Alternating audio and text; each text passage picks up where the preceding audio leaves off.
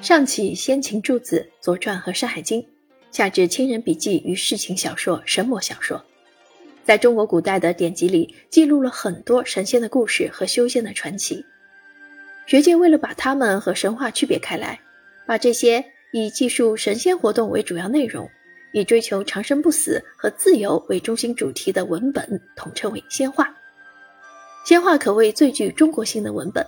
是古人对于人突破肉体局限性的一种朴素而奇妙的想象，背后是中国人独有的生命哲学。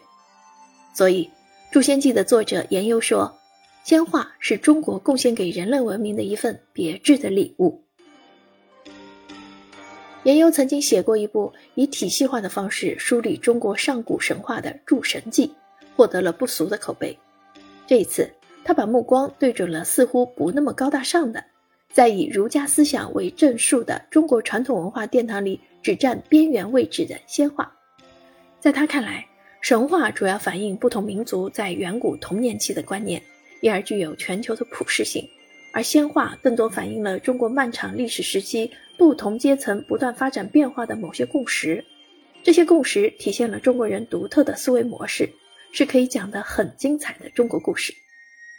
诛仙记》的写作。这是他努力讲好仙话这个中国故事的一次精彩的尝试。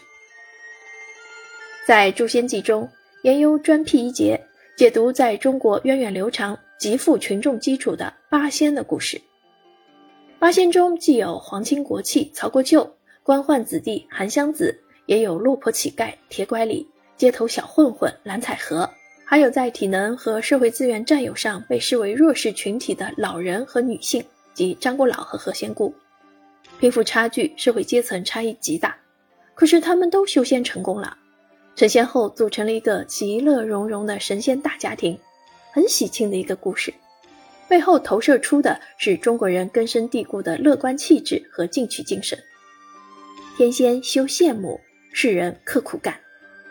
神仙都是凡人经过刻苦修炼、历经重重磨难后修成的。《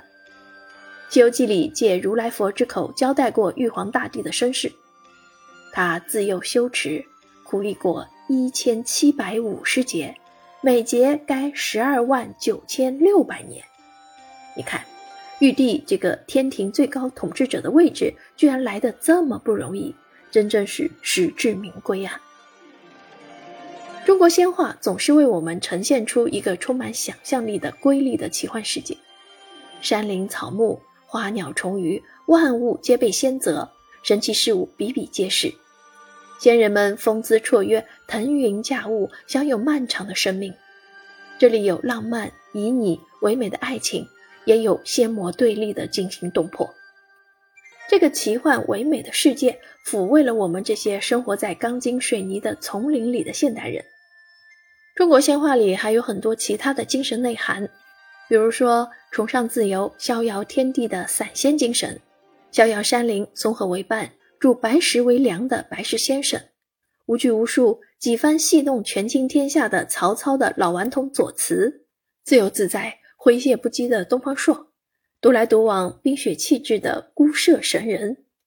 他们的身上都体现了中国人心目中理想精神境界的不同层面，和凡人皆可成仙的个人奋斗精神。构成了中国文化的一体两面。